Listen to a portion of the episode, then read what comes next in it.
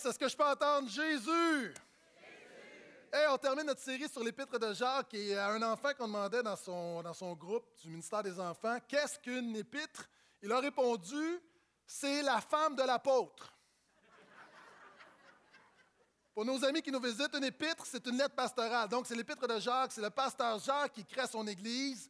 Euh, Jacques est le frère de Jésus, en passant, le demi-frère de Jésus, euh, pour des raisons théologiques que je vous expliquerai une autre fois. Euh, donc, Jacques est le frère de Jésus et il écrit à son Église. Il écrit vraiment une lettre très, très pratique pour aider comment appliquer l'enseignement de Jésus au quotidien. Vous savez, l'enseignement de Jésus, on peut le connaître. Le défi, ce n'est pas de le connaître, c'est de le pratiquer. Donc, Jacques écrit en donnant quelques conseils sur différents thèmes. Et ce matin, si vous avez une Bible, je vous, invite à ouvrir avec moi. Épître de Jacques, cinquième chapitre. Jacques termine son épître en parlant de maturité spirituelle. De maturité spirituelle. Et pendant que vous tournez, euh, j'aimerais qu'on présente l'image. J'ai lu dans le journal il y a deux semaines qu'un jeune homme a payé 100 000 pour ressembler à son idole, Justin Bieber. Et ce n'est pas très réussi entre vous et moi. Maintenant, j'aimerais dire que si tu as mis ta foi en Jésus, le but de Dieu, c'est de te transformer à l'image de Jésus. OK, mais semble que ça mérite au moins 50 Amen. Je comprends que tu n'es pas rendu, mais tu peux te réjouir de maintenant. Le but de Dieu, c'est de nous façonner. Non seulement il veut te sauver, il te pardonne, il met le Saint-Esprit en toi, mais il met le Saint-Esprit en toi pour te transformer afin que tu développes le caractère de Jésus en toi, afin que tu serves les autres comme Jésus a servi les autres, afin que tu fasses avancer le royaume de Dieu comme Jésus a fait avancer le royaume de Dieu. Et un chrétien, c'est quelqu'un qui ressemble de plus en plus à Jésus. Maintenant, c'est ça la maturité spirituelle. Et Jacques écrit à son Église en disant, ne soyez pas centrés sur vous, gérez bien votre argent, soyez responsables, faites attention à vos paroles, faites attention à vos actions, ayez une foi authentique. Pourquoi? Parce que vous êtes appelés à ressembler à Jésus dans cette génération. Amen? Cela étant dit, commençons, si vous avez une Bible toujours, Jacques, cinquième chapitre, et je vais simplement lire les trois premiers versets pour avoir mon premier point. À vous maintenant, les riches, pleurez, hurlez à cause des misères qui viennent sur vous. Votre richesse, est pourrie, vos vêtements sont mités, votre or et votre argent sont rouillés. Leur rouille sera pour vous un témoignage, elle dévorera votre chair comme un feu. OK, je sais que ça commence dur, ça commence raide, mais Jacques parle beaucoup d'argent dans son épître. Pourquoi? Parce que pour Jacques, la manière que tu gères ton argent démontre où est ta foi. D'ailleurs, Jésus le dit. Hein? Là où est ton trésor, là sera ton cœur. Là où tu mets ton argent, si on regarde ton budget, là on voit tes priorités. Et Jacques parle des riches. Et dans le contexte, vous avez été avec nous au cours de cette série, pour Jacques, les riches, ce n'est pas euh, la liberté, ce n'est pas Céline Dion. Les riches, c'est la classe moyenne. Ce sont des gens comme vous et moi qui sont plus fortunés que certains, mais qui ne sont pas riches, mais qui ont une certaine richesse comparativement à d'autres. Et Jacques dit, à vous qui êtes de la classe moyenne, ne vous comportez pas avec votre argent comme si vous n'aviez pas, pas Jésus dans votre vie. Et pour Jacques, la première marque de spiritualité d'un croyant, c'est la générosité. Si tu es d'accord, dis Amen, s'il te plaît. Vous savez, on vous présente à l'Église de Bortail beaucoup de, besoins, euh, des gens qui vivent différentes situations, on vous les présente. Euh, la semaine passée, plusieurs personnes nous avaient donné pour la Philippine, plusieurs milliers de dollars pour la Philippine. Je tiens à vous remercier. Euh, plusieurs d'entre vous, on donne pour Haïti, on était construire des maisons. La Moldavie, est-ce que vous savez que depuis trois ans, nous avons donné et investi dans l'œuvre de Dieu en Moldavie 60 000 dollars? Donc, et on a tout ça. De... Oui, ça mérite une main d'applaudissement. On a Option Rive-Nord qui nourrit au-delà d'une centaine d'enfants démunis euh, à chaque jour. Derrière, vous voyez les boîtes de chaussures d'opération Enfant Noël. Plusieurs personnes vous donnent. Le ministère des Enfants a un projet pour les enfants. Il y a une famille qui a perdu leur papa dans un incendie. Et la Bible dit de prendre soin des orphelins. Euh, le ministère des Enfants a lancé un projet dans le ministère, dans le département pour aider cette famille-là. Euh, on a plusieurs choses qu'on vous présente et Jacques dit d'être généreux, mais Jacques dit également, nous devons être sensibles aux besoins des gens, mais devons être également sensibles aux besoins de l'œuvre de Dieu. Et quand on parle d'être sensible aux besoins des gens, j'aimerais vous présenter une petite vidéo. Portez attention, l'image n'est pas très bonne, mais vous allez voir euh, quelqu'un qui, qui présente la météo dans un bulletin de nouvelles, et vous allez voir la démonstration que c'est de l'abondance du cœur que la bouche parle chez nous, Brigitte, euh, parlons de ce puissant typhon qui est en train de ravager les Philippines. Oui, puissant, c'est vraiment euh, le mot parce qu'on parle, selon les experts, du typhon le plus puissant de toute l'histoire. On n'a pas l'occasion euh, de parler euh, d'un phénomène comme ça assez souvent. Heureusement, c'est les Philippines qui goûtent de La réalité, on peut la condamner, mais celui qui n'a jamais péché lui lance la première pierre. C'est facile d'être insensible aux besoins de notre monde. Et Jacques dit, soyez généreux, il y a des gens qui souffrent autour de vous, il y a des gens qui ont moins que vous. Mais quels sont ceux qui réalisent également que si tu n'as pas Jésus, tu nourris un enfant, c'est simplement un ventre vide qui se dirige vers l'enfer. Tu construis une maison en Haïti, si tu n'as pas Jésus, c'est une maison qui voit l'enfer. On peut sortir des jeunes femmes de la prostitution, mais si elles n'ont pas l'espoir de Jésus, tu es sorti de la prostitution pour finir en enfer. Ce que j'essaie de dire, c'est tout en étant sensible aux besoins de notre communauté, de notre monde, nous devons réaliser que ce que notre monde a surtout besoin, c'est de la bonne nouvelle de Jésus. Et c'est ce que nous tentons de faire à l'Église de Portail. Aujourd'hui, c'est notre réunion d'affaires. Et quels sont ceux qui croient que les affaires d'une Église, c'est toujours spirituel? J'aimerais vous présenter un petit tableau qui a été préparé par notre trésorier. Première image, s'il vous plaît. Ça, c'est la courbe de nos dîmes et de nos offrandes au cours des à peu près les dix dernières années. Donc, vous voyez depuis maintenant euh, cinq ans. Merci pour votre fidélité, merci pour votre générosité. Grâce à vous, l'œuvre de Jésus continue. Un autre Amen, s'il vous plaît.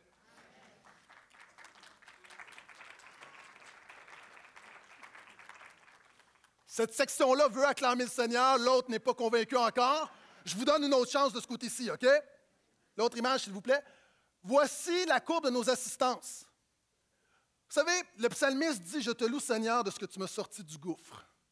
Le Seigneur le fait pour des gens, le Seigneur le fait pour une Église. Et moi, je rends grâce à Jésus qui a sorti notre Église du gouffre et qui utilise notre Église du monde ordinaire comme vous et moi pour faire rayonner Jésus à la rive nord de Montréal. Est-ce que je peux entendre un autre amène à ça? Côté gauche, c'est votre moment. Maintenant, on a fait un comparatif des deux courbes. Est-ce qu'on peut mettre la dernière image, s'il vous plaît? La ligne bleue, c'est nos revenus. Donc, évidemment, vous voyez que ça va bien. Belle année, nos finances vont bien. De l'autre côté, vous voyez notre courbe, la ligne orange. Donc, vous voyez une belle croissance continue. Le problème, vous savez, les, les églises, c'est transparent. Les chiffres, c'est public. Et lorsqu'on a comparé, lorsque notre trésorier a comparé avec d'autres églises de notre taille et des plus grandes églises, on s'est rendu compte que proportionnellement parlant, notre Église était moins généreuse que d'autres de même taille. Qu'est-ce que je veux vous dire? Je veux juste vous dire merci pour votre fidélité, mais on a besoin, encore une fois, que vous soyez fidèles dans vos dîmes et dans vos offrandes. Et, on est dans une période où on investit beaucoup pour l'œuvre de Dieu. On investit aussi pour notre bâtiment parce qu'on pense que ce bâtiment-là, ce n'est pas juste un bâtiment, c'est un lieu où des gens sont sauvés, où des gens sont délivrés, où des gens sont guéris. Quels sont ceux qui aiment notre nouveau comptoir d'information?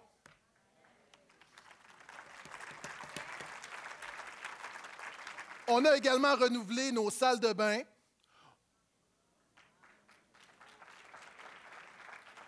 On a également renouvelé le, grillage d'entrée. Là, je sais qu'il n'y a personne qui va dire Alléluia, Jésus. Euh, mais juste notre entrée, c'était quelque chose qui devait être fait. Euh, on a investi dans la technique. Euh, donc, on a une régie maintenant derrière les rideaux, des caméras. On veut vraiment être à jour. Vous savez qu'on s'en va en multisite. Donc, on a investi plusieurs milliers de dollars, des dizaines de milliers de dollars, et Beaucoup de ces factures, on doit les absorber cet automne. Et après vraiment une année, une belle année, on a vraiment un défi financier présentement parce que toutes les factures arrivent en même temps. Maintenant, je viens devant vous. Je vous dis merci, mais encore une fois, si tu crois que l'Église de Portail, c'est ton Église, si tu crois que nous prêchons Jésus, si tu crois que tout a toujours rapport avec Jésus, et tu dis ça, c'est mon Église, je te demande simplement d'être généreux et de soutenir l'œuvre de Jésus via tes dîmes et des offrandes, parce que ça, ça fait la différence. Est-ce que je peux entendre un dernier Amen, s'il vous plaît? Et euh, parlant toujours d'investir, on veut rejoindre plus de gens pour Jésus. Nous commençons une église à Terrebonne. Et vous savez, juste ouvrir l'église à Terrebonne, ça nous coûte 50 000 Comme ça, 50 000 On a déjà amassé 10 000 euh, Et je veux juste euh, vous parler un petit peu de ce qui se passe à Terrebonne. On, a, on croit qu'on va commencer facilement avec une centaine de personnes. Merci pour deux, trois wow, deux, trois amen. On a déjà une cinquantaine de personnes qui est notre groupe, notre noyau d'implantation. On a une équipe, un leadership qui est là. Ce qui est bien, on a vraiment un bel équilibre. On a une équipe jeune, beaucoup de jeunes leaders. Puis quand on dit des jeunes, ce pas 13 ans, on s'entend, ce sont quand même de jeunes adultes responsables. Et on a également, dans les dernières semaines, plusieurs personnes, 50, 60, 70 ans, qui ont dit Moi, je vais me joindre à Terrebonne. Et quels sont ceux? Ça, c'est vraiment, pense que c'est le meilleur mix. la fougue de la jeunesse et la sagesse de la moins jeunesse.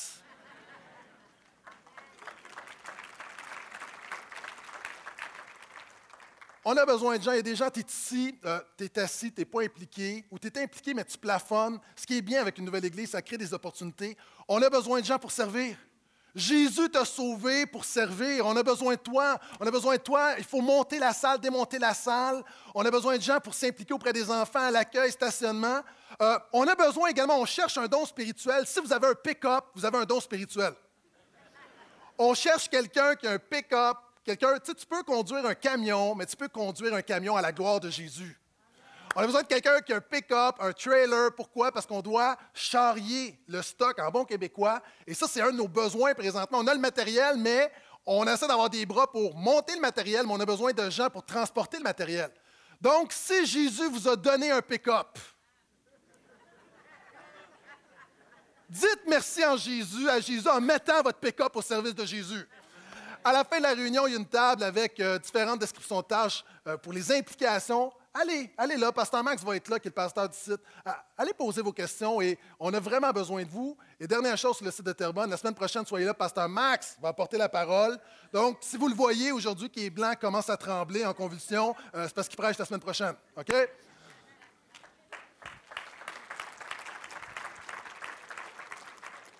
C'était comme un applaudissement de résignation. Est-ce qu'on peut donner une vraie, main d'acclamation? Oh, yes! Ça, c'est mon Église. OK, on continue. Deuxième marque de spiritualité, versets 7 à 9. Prenez donc patience, mes frères, jusqu'à l'avènement du Seigneur. Le cultivateur attend le précieux fruit de la terre, plein de patience à son égard, jusqu'à ce qu'il en ait reçu les produits précoces et tardifs. Vous aussi, prenez patience. Affermissez votre cœur, car l'avènement du Seigneur est proche. Ne vous plaignez pas les uns des autres, mes frères, pour que vous ne soyez pas jugés, le juge se tient à la porte. La deuxième marque de maturité pour Jacques, c'est l'espérance. Maintenant, il donne l'exemple du cultivateur. Vous savez, un cultivateur se nourrit d'espérance. Un cultivateur un champ, enlève les pierres. C'est long, c'est long avoir une récolte. Enlève les pierres, attend la pluie d'automne qui va en Palestine ramollir la terre, doit semer, ensuite doit chasser les oiseaux, attend la deuxième pluie du printemps qui permet la récolte, et finalement, la majeure partie de la vie d'un cultivateur, c'est d'attendre. Jacques dit ça, c'est une belle illustration du croyant. En tant que chrétien, tu donnes ta vie à Jésus, tu fais des choix pour Jésus. Tu veux marcher par l'esprit, tu renonces à certaines choses, tu t'investis dans les autres, tu meurs à toi-même. Tu fais ça toute ta vie durant. Pourquoi? Parce que tu crois qu'un jour tu vas récolter de manière éternelle. Paul va dire à Galate, à l'église de Galate, on ne se moque, ne vous trompez pas mes frères, on ne se moque pas de Dieu. Celui qui va semer celui qui sèmera dans la chair récoltera dans la chair, et celui qui sème dans l'esprit récoltera dans l'esprit. La réalité, tu peux être un chrétien puis passer ta vie à semer dans la chair, à vivre pour toi, à être inactif pour le service de Jésus, à prendre, à prendre, mais à pas donner. Tu peux être quelqu'un qui, encore une fois, tu tolères toutes sortes de choses dans ta vie. Tu n'as pas une, haine du péché, un désir que Jésus vienne te transformer et tu sèmes dans la chair et genre, un jour, tu vas récolter dans la chair. Mais à toi qui, dans le secret, tu sèmes dans l'esprit, tu sèmes dans l'esprit, tu fais des choses que personne ne voit, alors que tu prends soin des autres, alors que il y a des gens qui vont t'offenser, tu pardonnes, alors que tu, tu investis dans ta discipline spirituelle, alors que tu te nourris de la parole de Dieu, que tu pries, alors que tu sèmes dans l'esprit, Jacques dit que tu vas récolter dans l'esprit. Mais pour ça, ça prend l'espérance. Et l'espérance, c'est quelque chose qui manque dans notre monde. Plusieurs personnes, tu es ici, tu as le goût de lâcher, ce qui te manque, c'est l'espérance.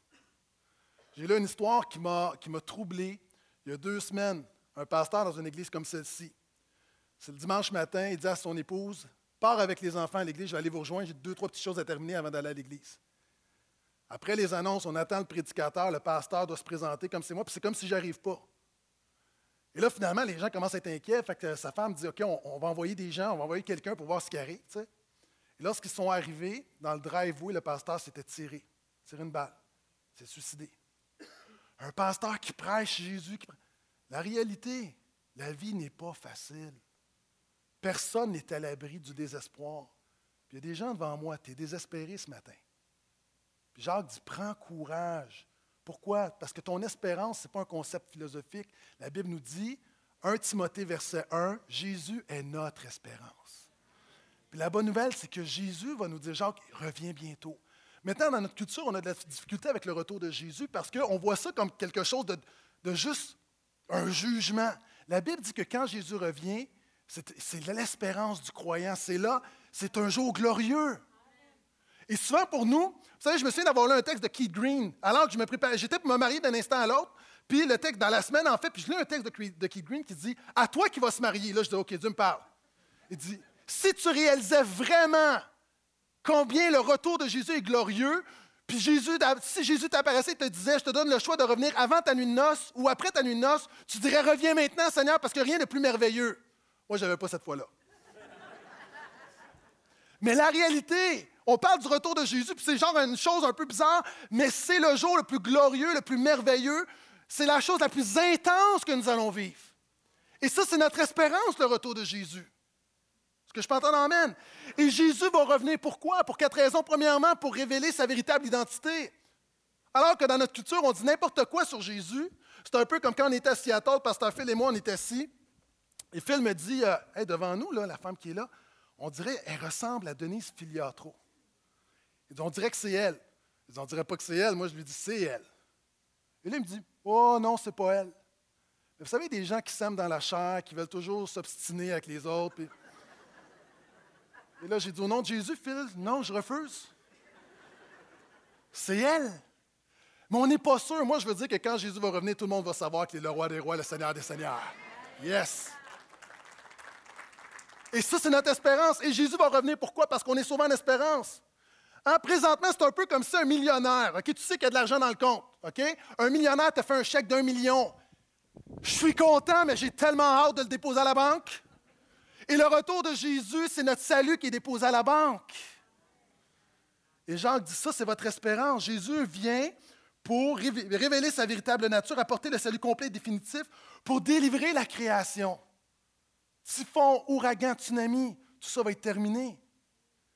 Il vient finalement pour établir son règne. Et Jacques dit, le retour du Seigneur est proche. Et le mot en grec, c'est quelque chose de tellement près qui n'est pas encore arrivé, mais qui fait sentir son effet.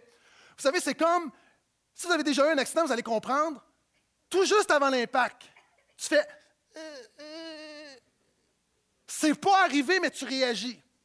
Et Jacques dit, comportez-vous comme si Jésus était là parce que son retour fait sentir son effet. C'est un peu comme quand mes enfants au sous-sol se chicanent et là, tout à coup, ils entendent. Et là, ils papa descend. Et là, tout à coup, ils vont changer leur attitude. En haut, j'entendais, c'est la guerre, j'arrive en bas, ils se tiennent, sont en train de prier, de louer le Seigneur. Tous unis dans un. Pourquoi? Parce que papa est proche. Ils m'ont pas encore vu, mais simplement de savoir que papa s'en vient, ils ont une éthique de vie. Jacques dit aux chrétiens, comportez-vous comme du monde parce que Jésus s'en vient. Il est à la porte. Servez Jésus de tout votre cœur. Servez les gens autour de vous de tout votre cœur parce que Jésus s'en vient, Jésus est proche. Jacques continue. En matière de souffrance et de patience, mes frères, prenez pour exemple les prophètes qui ont parlé au nom du Seigneur. Et là, il donne l'exemple de tout l'Ancien Testament, les héros de la foi. Il va en nommer un. Nous disons bienheureux ceux qui ont enduré. Vous avez entendu parler de l'endurance de Job et vous avez vu la fin que le Seigneur lui a accordée, car le Seigneur est plein de compassion et de miséricorde. Troisième marque de maturité spirituelle, la persévérance. À toi qui trouves ça difficile, je te dis, espère, mais persévère. Pourquoi est-ce que tu persévères? Parce que Jésus est fidèle, Jésus est bon, Jésus est miséricordieux, il est gracieux. Jésus est bon, il va prendre soin de toi. Il donne l'exemple de Job. Et Job va dire une chose, alors que Job est un homme qui était très riche, qui avait tout, qui a tout perdu. Et là, même sa femme va lui dire, maudit Dieu, ses amis vont le condamner. Jacques se retrouve tout seul. À toi qui es ici ce matin, tu vis une épreuve, mais tu vis une double épreuve. Non seulement tu vis quelque chose de dur, mais tu la vis seul. Personne ne comprend. Job l'a vécu. Et Job va dire la chose suivante. Je ne comprends pas, tout s'écroule. Mais je sais une chose, je sais que mon Rédempteur est vivant, celui qui me rachète. Je sais que mon Rédempteur est vivant et qu'il se lèvera le dernier sur la terre. Mon Dieu aura le dernier mot. Quand j'étais jeune, j'aimais écouter la lutte. Vous savez, la lutte à une époque où tu ne devais pas avoir 18 ans pour l'écouter? Aujourd'hui, la lutte, c'est pas comme dans mon temps. Et ce que j'aimais, c'est WrestleMania. Est-ce que du monde, vous connaissez WrestleMania? Levez la main, s'il vous plaît. Plusieurs personnes charnelles ici. Euh, oh, c'est mon mari. Plusieurs personnes charnelles, hypocrites en plus. Wow! OK, ça va aller. et là, il y, avait, un round. Ce que j'aimais, il y avait un round et c'est la dernière personne qui restait. Ils devaient tous se battre. Il en mettait 20 et la personne qui restait dans le round avait gagné. Et moi, là, c'était vraiment ce que j'aimais. C'était, la, portion que j'aimais le plus parce que j'espérais toujours que mon héros, c'était pour être le dernier. Maintenant, la Bible dit qu'il y a plusieurs, je paraphrase, qu'il y a plusieurs situations, tu as des péchés, des épreuves, des souffrances, mais nous savons qu'au bout de la ligne, à la fin de l'histoire, le seul qui va rester, c'est Jésus. Il est l'alpha et l'oméga. Ton cancer restera pas, ton divorce restera pas, ton angoisse restera pas. La seule chose qui va rester, c'est Jésus. Il a, non seulement il a le dernier mot sur ton histoire, il est le dernier mot de l'histoire. La Bible nous dit que Job, à la fin, Dieu l'a non seulement rétabli, puis lui a donné deux fois plus. La réalité maintenant, Jésus, peut-être que dans cette vie, tu n'auras pas deux fois plus. Tu as perdu des choses, OK, je vais être honnête avec toi là. Tu as perdu des choses que tu ne vas pas avoir dans cette vie. Mais ton espérance, puis la, source de ta. Pourquoi est-ce que tu persévères? C'est que tu sais, l'apôtre Paul va dire vous avez pour fin la vie éternelle. Ça, c'est une autre affaire, la vie éternelle. C'est comme un peu mystique, mais la vie éternelle. Il n'y aura rien, il n'y a rien de comparable à la vie éternelle. Je n'ai pas le temps de prêcher la vie éternelle, mais je te dis juste que c'est l'affaire que tu veux. Faites-moi confiance. Je continue. Verset 12. Avant tout, mes frères, ne jurez ni par le ciel, ni par la terre, ni par aucune autre forme de serment, mais que votre oui soit oui, que votre non soit non, afin que vous ne tombiez pas sous jugement. Quatrième marque de maturité spirituelle, c'est la vérité, c'est l'honnêteté dans nos paroles. Jacques en a beaucoup parlé. Il termine en disant que votre oui soit oui, que votre non soit non. C'est une parole de Jésus et Jésus va ajouter la chose suivante, que votre oui soit oui, que votre non soit non. Tout ce que vous ajoutez vient du malin. Pourquoi? Jacques dit, tu ne dois pas avoir deux catégories de paroles. Vous savez, tu dis des affaires, mais à un moment donné, tu dis, oui, mais ça, je te jure. Quand tu dis ça, je te jure, tu es en train de dire que que ce que tu n'as pas juré est moins vrai. Jacques et Jésus disent, le chrétien ne devrait pas faire de serment, le chrétien ne devrait pas jurer. Moi, je me souviens, ma mère, alors qu'elle mentait devant ses sœurs, je savais qu'elle mentait, puis elle dit, puis ses sœurs ne la croyaient pas, puis je m'en rappelle, j'étais petit gars, puis elle dit, je vous jure sur la tête de mon fils. C'est pour ça. Ça explique tout. La réalité, quand tu dis quelque chose, fais-le. Jacques dit, tu ne dois pas avoir deux discours. Si tu comprends très bien, dis Amen. Hey, pas en passant, j'ai déjà vu, OK, je ne peux pas croire, un chrétien qui pense, OK, même Times, là, les doigts croisés, là, OK, soyons sérieux un petit peu, là. Est-ce que tu penses vraiment que tes deux doigts croisés vont déjouer la souveraineté de Dieu? Plus de commentaires, c'est assez. Verset 13. Quelqu'un parmi vous est-il dans la souffrance qu'il prie? La cinquième marque de maturité spirituelle, c'est la prière. McDonald dit la chose suivante. La prière n'informe pas Dieu, la prière exerce la foi en Dieu. Est-ce que tu penses vraiment que quand tu pries, là, tu viens à une épreuve incroyable, tu viens devant Dieu, puis là, tu lui, Seigneur, je te présente mon besoin, puis là, Dieu fait, Oh, je savais pas ça. Hey Jésus, t'as-tu appris la dernière nouvelle? Et là, le Saint-Esprit, comme les bras lui tombent. La prière ne t'informe pas Dieu. Dieu est préscient. Dieu sait tout. Dieu est omniscient. La prière, c'est simplement faire confiance à Dieu. C'est connecter alors que tu as une épreuve, puis au lieu de t'en faire, au lieu de chercher à droite et à gauche comme une poule pas de tête, comme on dit, ton premier réflexe, c'est de connecter à Dieu et de dire Je te fais confiance. Vous savez, nous, à la maison, on a une vieille affaire, puis je ne parle pas de personne, là, je parle d'un objet. On a un radio à roulette pour trouver le poste. Tu sais, comme. Puis souvent, on a de la difficulté à le trouver. Et la prière, c'est quoi? La prière, c'est justement. Alors que dans un monde, on entend plein de grésillements, on entend plein de choses. Il y a la voix du diable, la voix de la chair, la voix de notre culture, la voix de notre culture. La prière, c'est juste comme Seigneur, tu as mon oreille. C'est juste de dire Chut, pas tellement que je t'informe, la prière, ce n'est pas tellement que j'informe Dieu de mon besoin, c'est que je permets à Dieu de m'informer dans le besoin. Avez-vous remarqué que Jésus, avant de nommer ses douze disciples, va passer la nuit en prière? Ah, Jésus, Jésus est Dieu, par le Saint-Esprit, il aurait pu facilement.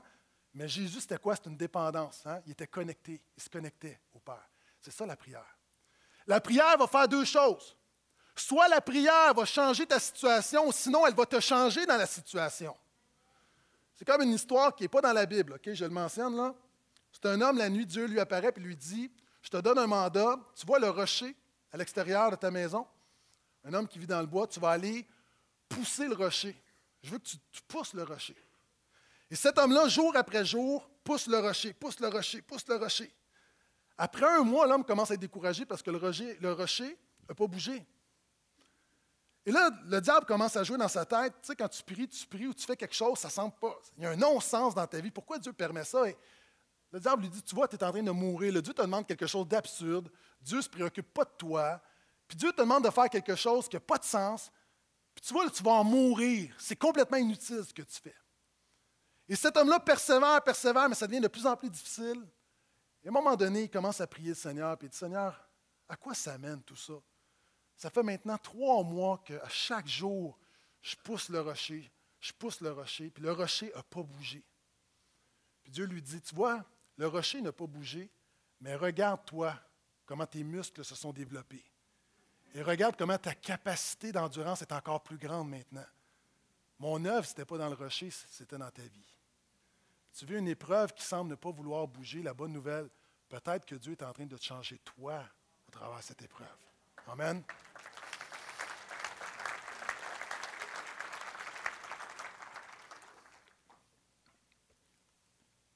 Quelqu'un est-il dans la joie qu'il chante? Sixième marque de maturité spirituelle, la louange. OK, j'ai besoin de deux, trois volontaires. Des gars, s'il vous plaît, deux, trois volontaires, rapidement, venez me rejoindre. OK, j'ai besoin de deux, trois volontaires, les gars, s'il vous plaît, merci.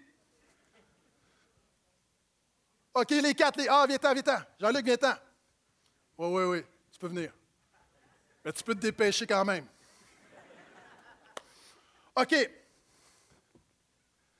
La Bible dit, restez tranquille pendant que je prêche, s'il vous plaît, OK?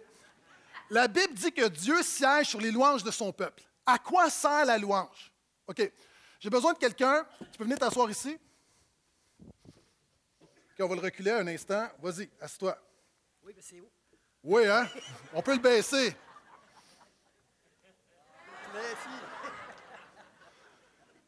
La réalité dans ta vie, il y a plein de choses qui nous accaparent. OK? Ça, c'est un problème. Ça t'arrive, prends-le pas personnel, mais ça, c'est, c'est un problème. On arrive, puis il y a toutes sortes de choses qui nous préoccupent. Quand tu arrives, OK, Jésus, c'est pas naturel dans ta vie. C'est pourquoi que par nature, on n'adore pas le Créateur, on est des idolâtres. On, on, laisse plein de choses prendre la première place dans nos vies. OK, Jean-Luc, tu vas être le péché. OK, ah, tu peux t'asseoir sur lui? Non, non, non. Il y a du monde ici, tu es vraiment, es vraiment chargé. Tu as non seulement un problème, tu as la culpabilité, tu arrives à l'église, puis tu beau faire comme si rien n'était, il y a une culpabilité qui est là, tu ne te sens pas digne, il y a quelque chose, tu chantes, tu chantes, tu chantes, mais il y a un problème qui te revient continuellement. OK, les gars, vous pouvez venir. Ça, ça peut être n'importe quoi, OK? Bien. Toi, tu vas être le diable, OK? Assis-toi, tu peux t'asseoir. OK, toi, tu vas venir. Toi, tu es une tentation. Viens-t'en. OK.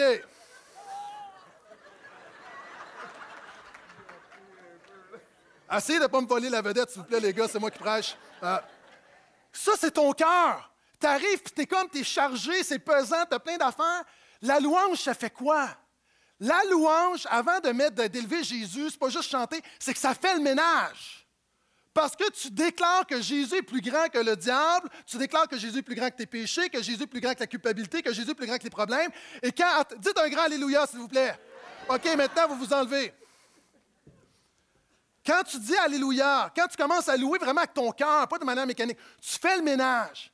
Et c'est pourquoi la Bible dit que Dieu va siéger sur les louanges de son peuple, parce que tu permets maintenant à Dieu, et ça c'est moi, de prendre la place. Maintenant, qu'est-ce qui arrive quand Jésus est élevé, quand Jésus siège sur ta vie? OK, le péché vient-en. OK? Le péché, il débarrasse parce que Jésus est plus fort que le péché. OK, le problème? Le problème, c'est toi le problème. Tu t'en viens. Le diable, il vient même pas, le diable va fuir déjà, il se met pas là. OK? Puis toi, tu restes là. C'est ça la louange. La louange, c'est pas juste chanter. La louange, tu fais le ménage. Dieu établit sa seigneurie dans sa vie, puis ça change tout le reste. Est-ce que je peux entendre un autre amen, s'il vous plaît? Merci, les gars. Merci.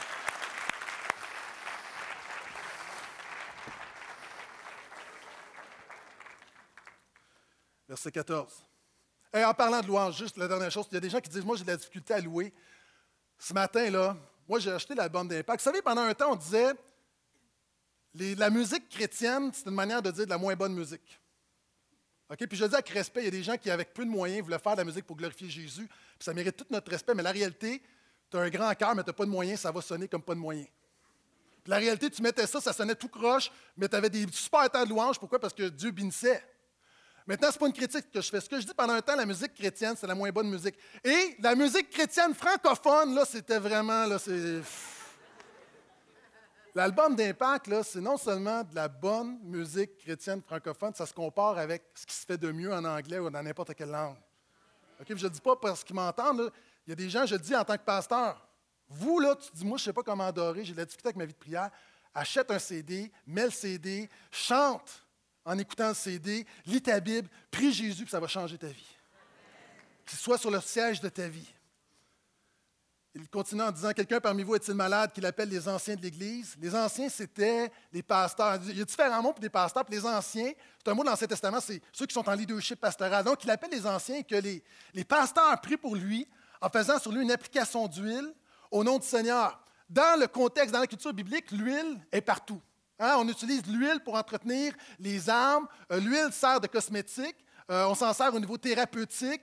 Et on s'en sert également, c'est très spirituel. On mettait une onction d'huile pour mettre des gens à part. Donc, l'huile, il y a un symbole très fort de mise à part dans la culture euh, judaïque de l'époque. Et Jacques dit, on mettra, on va prier pour lui au nom du Seigneur. moi, je prie beaucoup pour des gens. Et quel réconfort de savoir que je ne prie pas au nom de Gaétan. Souvent, il y a des gens ici, oublié que quand tu pries, là, tu pries, mais tu te sens mal parce que tu n'es pas coupable, tu te sens coupable, tu te sens indigne, tu ne te sens pas à la hauteur, tu n'es pas assez spirituel, tu ne ressens pas assez la présence de Dieu. Arrête, tu ne pries pas dans ton nom, tu pries au nom de Jésus. On vient, on vient chercher, on se présente avec la vertu de Jésus. Et parlant de nom, j'aimerais vous présenter un court vidéo sur un changement de nom. C'est euh, quand on est euh, genre grand, Ouais. Ben, on est comme plus une voix euh, de grand. OK. Puis, quand on est jeune, là, comme Mathis, c'est un nom euh, d'enfant. Ah ouais? Puis, euh, il y a un, deuxième année à l'école qui a déjà son nom d'adulte. On change de nom à tout, à tous les, à tout un bébé. Ben, ta, bébé, il s'appelait Mathis? Oui, c'est ça. Ben, quand, quand on est enfant, quand, quand on s'en vient adulte, là, lui, il a déjà son nom d'adulte. C'est quoi? Que, Gaétan. Gaétan? il a déjà son nom d'adulte. OK. Gaétan. Mais toi, ton, nom d'adulte, ça va être quoi? Je choisir. C'est drôle, Matt. Oui, euh... Vous savez, j'ai peut-être un nom d'adulte, mais quand je prie pour vous, je ne prie pas avec mon nom d'adulte, je prie au nom de Jésus qui est le même hier, aujourd'hui, éternellement. Et Jacques, ici, pour moi, c'est le principe de la maturité de l'Église. Et, là, je m'adresse à des gens qui. Vous êtes ici, merci d'être là, mais je m'adresse à plusieurs personnes régulièrement qui m'écrivent, qui, nous suivent par Internet, puis je m'adresse à vous présentement. C'est rare, je le fais comme ça. Il y a des gens ici qui écoutent les messages à toutes les semaines. Maintenant, est-ce que tu as besoin, puis tu n'as pas d'église? Tu es en transition, mais ça fait deux ans, trois ans que tu es en transition. Tu n'es plus en transition. Tu es en danger. Sérieusement. Tu ne peux pas être un chrétien sans appartenir à une église. Pourquoi? Parce que tu, ne peux pas déclarer aimer Jésus si tu n'aimes pas la famille de Jésus. Et pour ta survie spirituelle, il y a des gens ici, je le dis avec amour, ton plus grand besoin, c'est de trouver une bonne église rapidement. Et ça, c'est le principe de l'église. Puis il y a des gens, vous êtes ici, dans, dans les grandes églises, il y a des gens qui se promènent. Moi, je dis, peu importe où vous allez atterrir, mais arrêtez de vous promener, s'il vous plaît. Là, c'est un cœur de pasteur qui vous parle. Et je ne sais pas si vous me considérez comme votre pasteur, mais j'imagine que vous me considérez au moins comme un pasteur. Je veux juste vous dire avec amour, pour votre bien-être spirituel, plantez vos pieds dans une église, servez cette église-là, et vous allez voir la gloire de Dieu dans votre vie. Et c'est le principe de l'Église. Il continue en disant S'il a commis des péchés, lui sera pardonné. Confessez donc vos péchés les uns devant les autres. La huitième marque de maturité spirituelle, c'est la confession. Et ça, dans notre culture où on a un, au niveau de la, tradition, au niveau catholique, la confession, on, se dit à quoi ça rime aujourd'hui? Mais il y a un principe là-dedans. Ça part d'un principe biblique qui, qui, a dévié, mais il y a quelque chose de très réel là-dedans. Premièrement, je n'ai pas le temps d'aller en détail, mais je veux juste dire, Jacques fait un lien entre certaines maladies et certains péchés. J'aimerais dire la chose suivante, OK? Quelquefois, oui, un péché peut déboucher sur une maladie de manière exceptionnelle. Le psalmiste va dire, David va dire, tant que je me suis tué, tant que j'ai gardé mon péché, tant que j'étais en révolte devant Dieu, mes os se consumaient et ma vigueur n'était que sécheresse. Il y a quelque chose, c'est démontré par la science, quelquefois, oui, il y a des gens qui, tu as un péché où tu vis quelque chose, puis c'est des cas exceptionnels, mais la Bible en parle, puis oui, ça peut déboucher sur quelque chose. Mais ce qu'il ne faut pas dire, ce n'est pas toutes les maladies ou la majorité des maladies qui viennent d'un péché. D'ailleurs, on a emmené quelqu'un à Jésus, puis on a dit, quelqu'un qui était malade, puis on a dit à Jésus, est-ce qui a péché? Est-ce que c'est lui ou ses parents? Puis Jésus a dit, vous n'avez rien compris. Ce n'est pas lui qui a péché, ce n'est pas ses parents qui ont péché. Cette maladie-là est pour la gloire de Dieu. Mais Jacques parle de la maladie du péché. Puis en fait, qu'est-ce que Jacques essaie de dire? Et là, je vais dire quelque chose de gros. Dieu est plus préoccupé par ta sainteté que par ta santé. On va prier pour les malades dans quelques instants. Dieu a à cœur ta santé. Mais dans l'échelle du royaume, ta sainteté, ton salut, ta relation avec Jésus, c'est supérieur à ta guérison. Mieux vaut être malade avec Jésus qu'être en santé sans Jésus. Et d'ailleurs, pour Jésus, souvent, encore une fois, la guérison physique devait emmener sur une guérison spirituelle. C'est pourquoi il, va, il, y a un paralytique, il va le guérir, puis il va dire Tes péchés sont pardonnés. Pourquoi? Parce que quand Dieu fait quelque chose dans ta vie, c'est toujours pour pointer vers Jésus. Et c'est ce que Jacques est en train de dire. Et je reviens à la confession. Vous savez, la confession, c'est quelque chose qu'on retrouve dans la Bible. La Bible dit même que lorsqu'on confesse que Jésus est sauveur, donc tu reconnais que tu es pécheur, que tu es perdu, que tu passes un éternité en enfer, que tu es un rebelle et que tu te confies dans Jésus qui est mort à la croix pour toi, tu parviens au salut. La Bible dit qu'un jour, tout homme va confesser que Jésus est Seigneur à la gloire de Dieu le Père. Tout le monde va déclarer qu'il est Seigneur. La bonne nouvelle, commence à le faire maintenant, parce que si tu es forcé de le faire dans l'au-delà, ça ne sera pas une bonne nouvelle pour toi. La bonne nouvelle, c'est que Jésus est mort pour te pardonner. La Bible dit d'offrir à Dieu un sacrifice de louange, c'est-à-dire le fruit de nos lèvres qui confesse son nom. Et Jean dit de confesser vos péchés. Confession en grec, le mot c'est homologos, qui veut dire dire la même chose. On a en français le verbe homologuer, dire la même chose. Et Jean dit, si vous êtes un croyant et que la Bible dénonce un comportement dans votre vie, puis tu sais que tu es pécheur, tu sais que tu es coupable, au lieu de te cacher, au lieu de persévérer dans ton péché, amène ton péché à la, lumière, confesse ton péché afin de recevoir le pardon. Il y a une puissance dans la confession. Un petit garçon en visite avec euh, sa sœur chez ses grands-parents, un nouveau slingshot, un lance-pierre, s'amuse et tout à coup voit, vous savez, sa grand-mère élevait des canards, puis il y avait un petit canard, c'était son préféré, puis décide de viser le canard, puis tue le canard. Plus de canard. Prend le canard, le cache dans la grange derrière le feu de foyer, derrière les bûches. Et là, revient à la maison, pense ni vu ni connu, mais sa sœur l'a vu. Et là, grand-père dit, pour dîner, après dîner, demande à la, sœur, qui s'appelle Sally, dit, Sally va faire la vaisselle. Et Sally dit, non, c'est pas moi qui fais la vaisselle, c'est mon frère. Là, elle regarde. Puis il dit, ah non? Elle dit, rappelle-toi le canard. Il fait la vaisselle. Après ça, il décide d'aller à la pêche. Là, la grand-mère dit non, mais il va falloir que Sally reste avec moi pour préparer le souper. elle dit non, elle dit mon frère, c'est offert de le faire. Puis là, le frère rouspète, puis elle dit canard. Toute la semaine, canard, canard. Et là, il est esclave de sa sœur. Une semaine terrible. Pourquoi? Parce qu'il est lié. Il est lié, il a péché, quelqu'un le sait. Puis ça, là, c'est l'œuvre du diable dans ta vie en passant. là. Et là, à la fin de la semaine, il n'en peut plus. Il va voir ses grands-parents. Il dit Je veux juste vous dire de quoi, là, ça a assez duré. Là. J'ai tué ton canard. C'est moi qui l'ai fait, puis je vous demande pardon, mais là, j'en peux plus. Là, la grand-mère a dit Je te pardonne. Mais elle a dit Est-ce que tu savais que je savais depuis une semaine que tu avais tué le canard Elle dit, oui, mais pourquoi? Pourquoi t'as permis pendant une semaine que je, sois, que je me fasse manipuler par ma soeur comme ça? Puis elle dit, je voulais voir pendant combien de temps tu étais pour être l'esclave de Sally. Dieu te dit, pendant combien de temps vas-tu être l'esclave de Satan?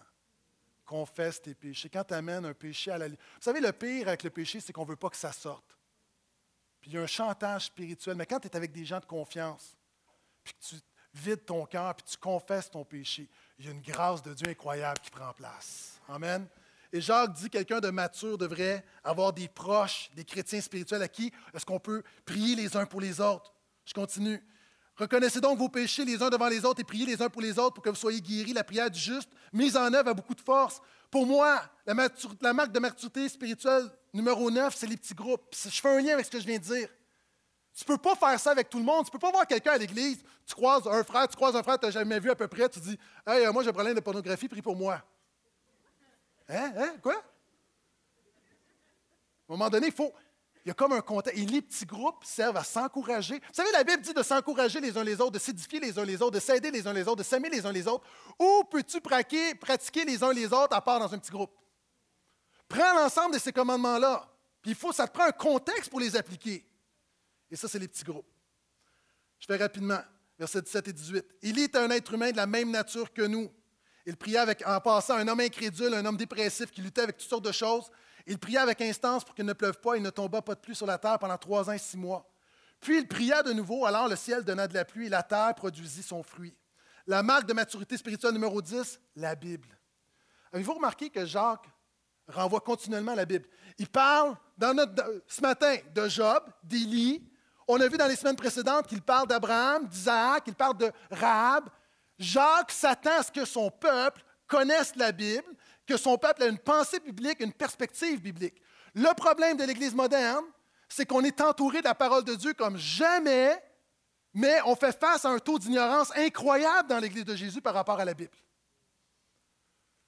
Vous savez, on est un peu... Notre vision de la Bible, c'est un peu comme les légumes on sait que c'est bon, mais on ne les mange pas. Le prophète Amos annonçait un jour où il y aurait une famine de la parole du Seigneur. La réalité pour plusieurs d'entre vous ici, là, vous n'avez pas de vigueur, vous n'avez pas de force spirituelle. Je ne vous condamne pas, je vous donne la solution là. Il vous manque de vigueur spirituelle pour lutter contre le péché, pour aimer les autres, pour servir Jésus. C'est quoi mon problème? Ton problème, c'est que tu es en train de mourir de faim. Et dans un monde et dans une culture où on a accès à la Bible comme jamais, Présentement, ta situation, c'est comme quelqu'un qui meurt de faim en plein milieu d'une épicerie. Au IGA, quelqu'un est là à terre, comme Qu'est-ce qui arrive? Qu'est-ce qui arrive? Je meurs de faim. C'est comme Voyons, lève-toi puis mange. Puis la réalité, on est dans un monde où c'est tellement accessible. Si tu veux être un chrétien mature, tu as besoin de te nourrir de la parole de Dieu. Puis la parole de Dieu, ce n'est pas des principes. Moi, j'aime beaucoup la doctrine, la théologie, mais c'est même pas ça. La parole de Dieu, c'est une personne, c'est Jésus. Tu veux plus de Jésus, lis la Bible. Tu veux plus le goût de Jésus, lis la Bible. Parce que la Bible nous révèle Jésus. Et mon dernier point. Et remarquez comment Jacques termine. C'est surprenant, mais ça démontre sa priorité. Il dit, mes frères, si quelqu'un parmi vous s'est égaré loin de la vérité et qu'un autre l'y ramène, qu'il sache que celui qui ramène un pécheur de la voie où il s'était égaré sauvera sa vie de la mort et couvrira une multitude de péchés. Dernier verset de Jacques, c'est quoi? C'est la mission. Jacques termine en disant la chose la plus. Est-ce qu'on s'entend que la fin de ton épître, c'est la chose la plus importante? Jacques termine en disant le plus important en passant le by the way, là. Tout le monde est pécheur, tout le monde a besoin d'un sauveur, puis ça, c'est votre priorité. Vous avez besoin de le vivre, vous avez besoin de le dire. Et Jésus même va parler de cette voie, il va dire large est le chemin de la perdition, mais étroit est le chemin qui mène au salut. On en a parlé la semaine dernière, Jésus ne va jamais gagner un concours de popularité. Mais Jésus est le seul qui va pardonner tes péchés, qui va transformer ta vie, qui va te donner la vie éternelle. J'ai posté une image sur Facebook cette semaine qui a eu beaucoup de succès. On peut la mettre, s'il vous plaît. Klaxonnez si vous aimez Jésus. Textez en conduisant si vous voulez le rencontrer. Je termine là-dessus. Dans notre monde, très peu de gens vont klaxonner. Écoute-moi bien, il y a des gens, tu es devant moi ce matin, peut-être été invité ou tu ici, depuis un petit bout de temps. Ce n'est pas tout le monde qui va klaxonner pour Jésus, mais la Bible nous dit que tout le monde, un jour, on va se présenter devant Jésus. La Bible dit il est donné aux hommes de mourir une seule fois. Oublie la réincarnation. Il est donné aux hommes de mourir une seule fois, après quoi c'est le jugement. La réalité, il y a deux catégories de personnes. Il y a des gens qui vont se présenter devant Jésus, qui vont. Moi, je vais voir Jésus, là, je vais le prendre dans mes bras. Je vais probablement pleurer des larmes de gloire de dire Waouh, précieux Sauveur. Je vais être tellement reconnaissant. Je vais voir Jésus face à face. Mais pour des gens ici, quand tu vas voir Jésus, ça va être traumatisant, ça va être la pire expérience de ta vie. Elle va durer pour l'éternité, puis l'éternité, c'est long. Pourquoi? Parce que c'est le seul sauveur. Si tu ne l'acceptes pas, si tu ne le reçois pas, tu n'as pas de plan B. Il n'y a pas de plan B. C'est le seul nom qui peut te sauver. Et Jacques dit, nous sommes pécheurs, il est sauveur, tu dois prendre une décision. Il y a des jeunes, tu es tu dis, j'attends, j'attends, j'attends. T'attends quoi? T'attends quoi? T'attends pas pour jouer à des jeux vidéo? Pourquoi? Parce que tu as le goût de faire ça. Réalise que ton salut, c'est la chose la plus grande. Ce que Jésus a fait, c'est la chose la plus importante pour toi. Puis Jacques termine en disant, Église, si vous êtes mature, n'oubliez pas que nous avons une mission. Est-ce que je peux entendre Amen? Les gens, ce matin, tu m'entends et tu dis, je veux recevoir ce Jésus, je veux suivre Jésus. Tu peux le faire là où tu. Il n'y a pas de rythme. Simplement, reconnais que tu es perdu sans lui, mets ta foi en lui dans la croix de Jésus.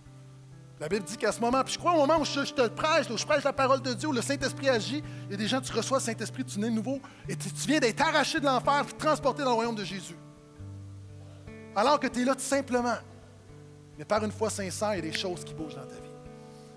J'aimerais terminer en priant pour les malades. La Bible dit, si vous êtes dans la joie, chantez. Ça va bien dans ta vie ce matin? Chante le Seigneur, rends grâce au Seigneur, prends rien pour acquis.